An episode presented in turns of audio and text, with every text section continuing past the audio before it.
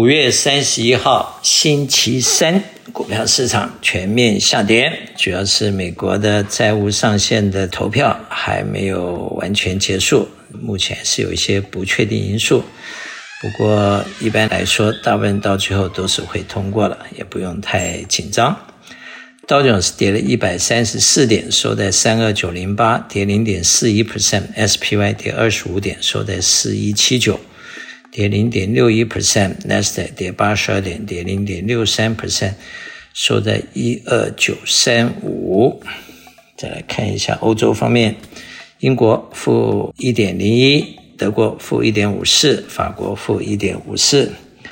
亚洲方面，日本负一点四一，香港恒生负一点九四，中国上海负一点零二。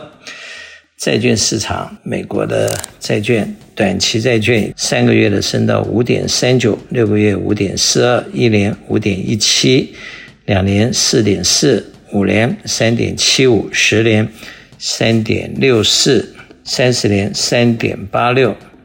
短期债券大约是在五点一到五点四，呃，长期债券在三点六到三点八，彼此之间有大约。一点五个 percent，接近六个 quarter 的这个 gap，倒挂现象非常的严重。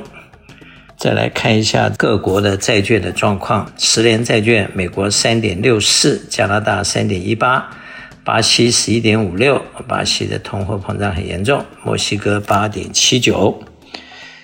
德国二点三八，英国四点一七，英国最近状况也不好，通膨也相当严重。法国二点八四，意大利四点零七，瑞士零点七八，瑞士利息相对是低的。日本零点四二，新加坡二点八二，南韩三点五二，印度六点九九。Commodity 方面，西德州油六十七点八九，布兰特油七十二点六六。Natural gas 两块两毛六，黄金一千九百八十三块，略微反弹。小麦五百九十四块。市场面对目前很多不确定的因素，老实说，在投资市场，你每天面对的都是不确定因素，所以也没有什么所谓的专家或者限制。事实上，投资市场教导投资人多年的经验，就是要学习。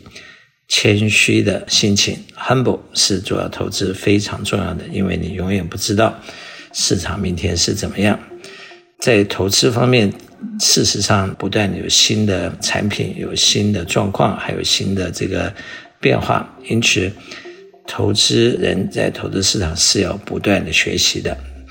那么在目前的市场充满了不确定的因素，除了美国的。债务上限，以及中国和美国的这个贸易战争，以及地缘政治上面台湾的问题、乌克兰的问题、俄乌战争什么时候结束，以及全世界都普遍面对的通膨的问题，都是一些不确定的因素。而在这样的状况之下，投资最主要的是你要掌握投资的原则。投资的市场是变化了，但是投资的原则是不变的。我是肖云祥，我的电话七三九八八三八八八，谢谢。